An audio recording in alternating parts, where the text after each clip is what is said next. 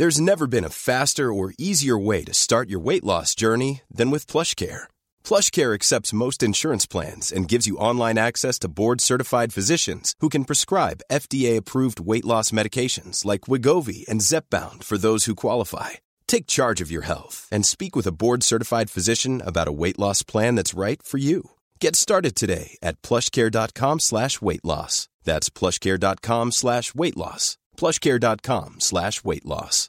This is Paige, the co-host of Giggly Squad, and I want to tell you about a company that I've been loving, Olive and June. Olive and June gives you everything that you need for a salon quality manicure in one box. And if you break it down, it really comes out to $2 a manicure, which is absolutely insane. It's also so easy to get salon worthy nails at home with Olive and June. The difference between how your nails used to look when you did them yourself and now with the Manny system is a complete game changer. The best thing about Olive and June too is it's a quick dry, dries in about one minute, lasts for five days, and full coverage in up to one to two coats. Visit oliveandjune.com slash perfect Mani 20 for 20% off your first system. That's oliveandjune.com slash perfect Mani 20 for 20% off your first system.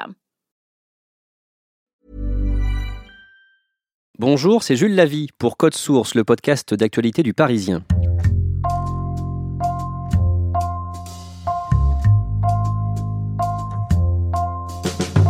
La semaine dernière, on vous racontait l'histoire de Steven Skisuna, ce boucher bio attaqué par des véganes. Ces deux agresseurs présumés ont été jugés le 4 juin à Paris. Ils se décrivent comme pacifistes et nient tout acte de violence. Le procureur a demandé 3 et 6 mois de prison avec sursis. La décision sera rendue le 25 juin. Moi, ça me donne vraiment envie d'en savoir plus sur ce courant et sur les activistes de la cause animale. La reporter de Code Source, Claudia Prolongeau, a voulu rencontrer les deux agresseurs présumés. Ils ont refusé de témoigner. Alors elle a longuement parlé avec une autre militante de la cause animale qui était au palais de justice pour les soutenir.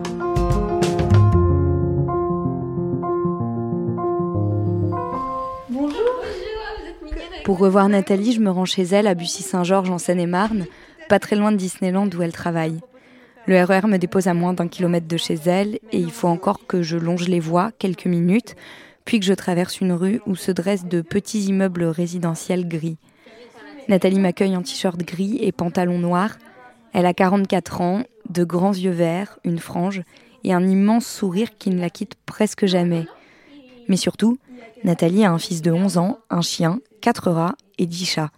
Uniquement des animaux qu'elle a récupérés parce qu'ils avaient été abandonnés. Là, on a Rookie, qui est aveugle. Vous saviez pas, mais en fait, les chats aveugles ont des moustaches plus longues. C'est comme ça qu'ils se cognent pas et tout ça.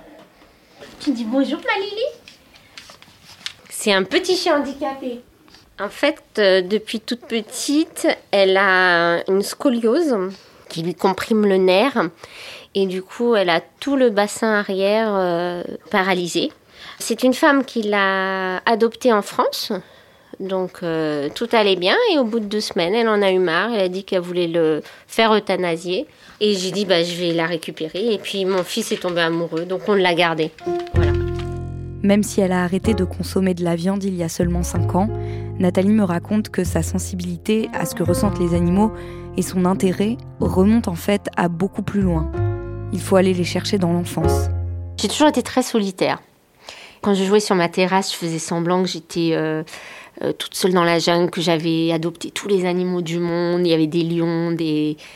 Il y avait de toutes sortes d'animaux. C'était drôle. À ce moment-là, euh, vous mangiez de la viande, vous étiez obligé par vos parents, vous leur disiez que vous vouliez arrêter?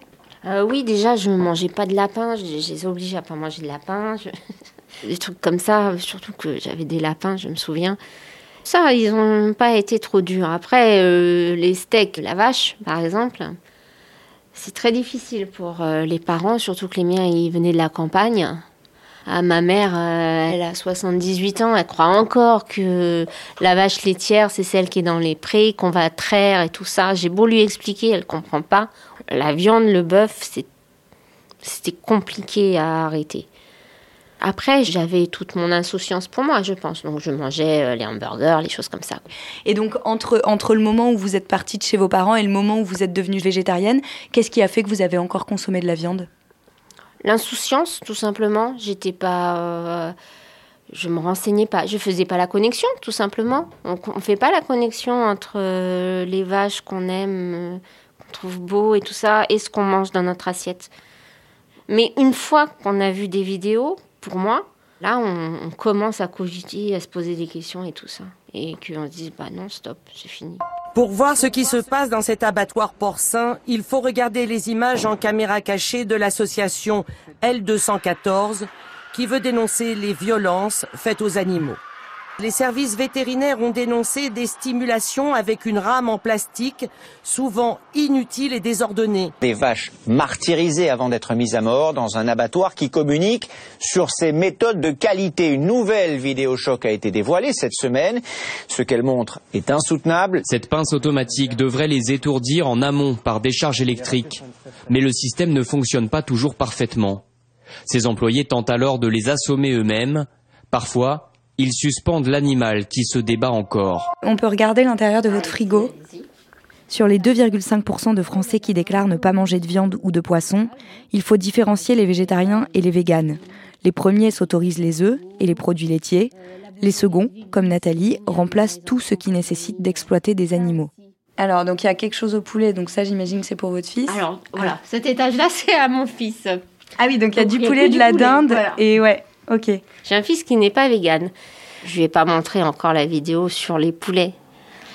Beaucoup de véganes me le reprochent, mais euh, quand c'est votre enfant, c'est c'est un peu plus difficile. hein. C'est ouais, c'est plus difficile. Il y a bon nombre de véganes qui ont des maris euh, euh, qui mangent de la viande. Mon fils mange de la viande, il mange du poulet. On fait avec, on fait avec. Mais en tant que bon vegan, on essaye de faire comprendre que ça serait bien qu'ils arrêtent. Voilà. Et en dessous, c'est vous, il y a du lait d'amande, Oui, il y a de tout. du hachis végétal. C'est ça, le hachis végétal, le lait d'amande, le houmous, euh, c'est la base. hein. Des haricots verts, des gnocchis, euh, des pâtes à gogo. Euh, la bolognaise veggie, c'est génial. Maintenant, ils en font panzani. euh, ça aussi. Et ben ça, mon fils, il adore. Et je fais des hot dogs de knacky végétal. Au niveau de l'alimentation, bon, c'est pas trop difficile. On remplace tout ce qui est lait animal par lait végétal. Donc je prends beaucoup du lait de riz, du lait d'amande. Après, en yaourt, vous avez par contre euh, des trucs super bons, euh, surtout au soja, il n'y a pas à dire. Moi, le matin, je mange des flocons d'avoine avec du lait d'avoine, par exemple. Dedans, je mets un fruit, euh, des graines de lin. Mais alors, euh, je vous dis tout de suite, hein, euh, allez pas croire qu'en prenant une euh, nourriture végétalienne, on perd du poids. hein. Moi, j'ai jamais été aussi grosse que depuis que je suis végane. Parce que, parce que euh, je mange des frites, euh, je mange voilà, du, du houmous. Voilà, le houmous, c'est le truc du vegan, quoi. On adore ça. Mais ça fait hyper grossir. Nathalie me raconte qu'en bonne végane, elle a aussi fait le tri dans ses armoires. Fini le cuir, évidemment, le maquillage testé sur les animaux, et même la laine, à laquelle elle a renoncé. Puis elle détourne le regard avec un sourire gêné et m'avoue qu'il lui reste encore quelque chose. Vous savez, mes, mes bottes australiennes Hug. Ça, j'ai dû enlever. Alors ça, j'ai eu du mal. Parce que euh, j'ai toujours trouvé ça beau. Non, les Hug, je les ai gardés. Je les ai dans une boîte. Mais c'est quelque chose qu'il ne faut pas toucher. Vous pouvez nous les montrer ou pas Ah oui, bien sûr. Donc ça, c'est le vestige de votre vie d'avant. C'est ça. Ce que je garde et, et c'est triste, c'est comme s'il y avait du sang sur ces hugs. hein. Quand j'ai vu la vidéo, comment ils faisaient ça Mais j'ai dit mais mais comment comment notre envie de porter des choses qui est complètement superficielle peut prendre le dessus sur sur ça? Non, c'est pas possible. Non. Faut arrêter, il faut faire des hugs euh, vegan, ça serait très bien. Sa transition vers le végétarisme a été lente et progressive. Celle au véganisme, au contraire, s'est faite en deux ans, précipitée par un cancer et une prise de conscience que son alimentation pouvait avoir un impact sur sa santé. J'ai eu mon cancer, je me suis renseignée sur euh, tout ce qui est nourriture et tout ça. C'est un cancer du l'utérus, donc j'ai eu chimio, euh, radiothérapie, curithérapie. C'était très très dur. C'était un cancer très élevé, niveau 4. Le niveau 5, c'est le stade mortel en fait. Et moi j'avais tellement attendu, parce que je ne savais pas que j'avais un cancer, qu'il était arrivé au niveau 4. Mais tout s'est très bien passé. Je suis en rémission officielle maintenant.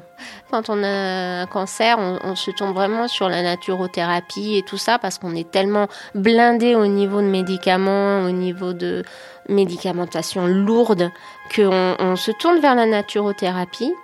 Je connaissais déjà certains produits qui m'étaient bons et certains néfastes et tout ça. Et du coup, il y a trois ans, je me suis intéressée à ça sur euh, Internet. C'est là que j'ai vu un jour le L214. C'est là que je suis tombée amoureuse de, du militantisme animal. L214, c'est cette association que vous connaissez sans doute et qui fait régulièrement parler d'elle en publiant des vidéos d'animaux maltraités en élevage. La dernière remonte à la semaine dernière. On y voit des poulets agonisant par terre et ramassés à la moissonneuse batteuse. Peut-être que vous avez vu cette vidéo? Pas Nathalie. Parce que moi, je sais déjà, dit-elle. Tout se fait par euh, Facebook, ici. Pour inciter les autres à se renseigner eux aussi, elle a rejoint une association plus radicale. Créée en Israël en 2012, 269 Life tient son nom du numéro attribué à un veau sauvé des abattoirs. Rapidement, elle a été déclinée dans d'autres pays, dont la France, et elle organise régulièrement des actions coup de poing.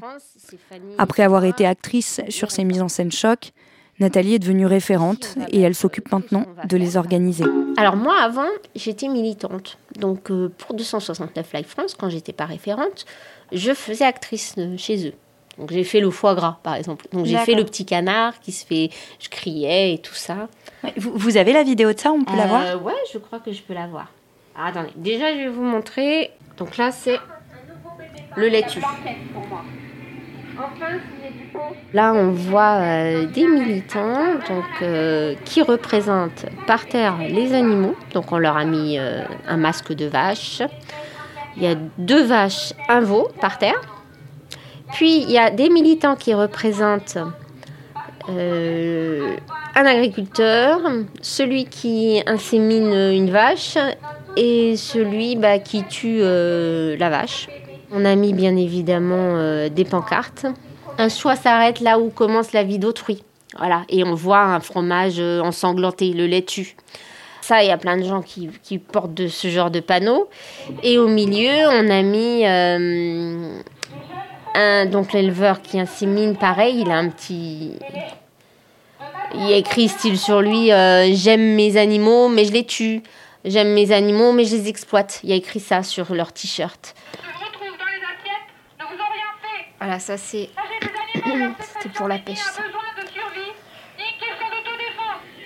Donc euh, on voit un, militant qui représente un pêcheur euh, et euh, les autres militants représentent les, poissons.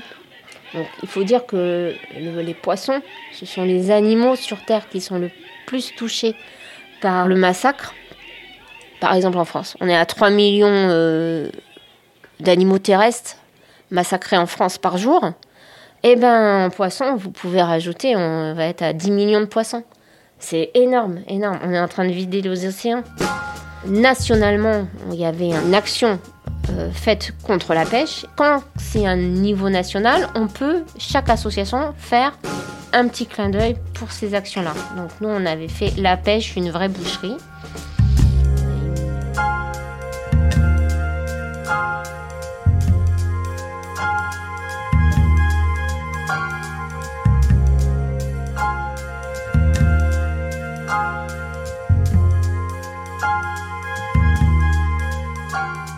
Quand on est vegan, on, a comme euh, un éveil. C'est ce que je vous disais.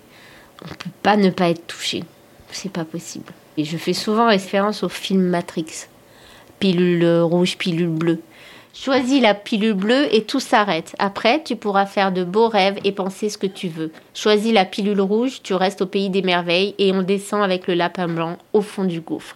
Et eh ben, pour moi, le véganisme, c'est ça. Enfin, l'antispécisme, en tout cas, c'est ça on suit le lapin blanc, nous. On est pour les animaux, donc euh, eh ben, on est dans le gouffre avec tout ce qui est négatif qui va avec, quoi. Mais c'est la réalité. Et moi, j'ai choisi la pilule rouge. Et je le regrette pas.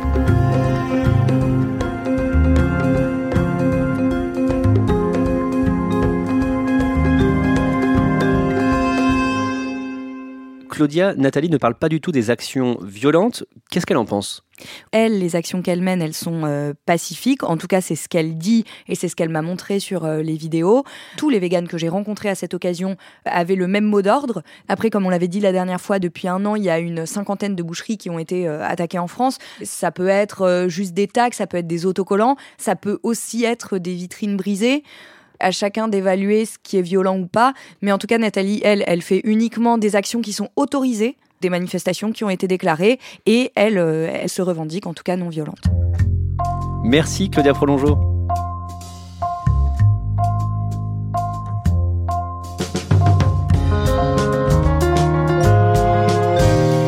Code Source est le podcast d'actualité du Parisien, production Jeanne Boézek, réalisation et mixage Alexandre Ferreira.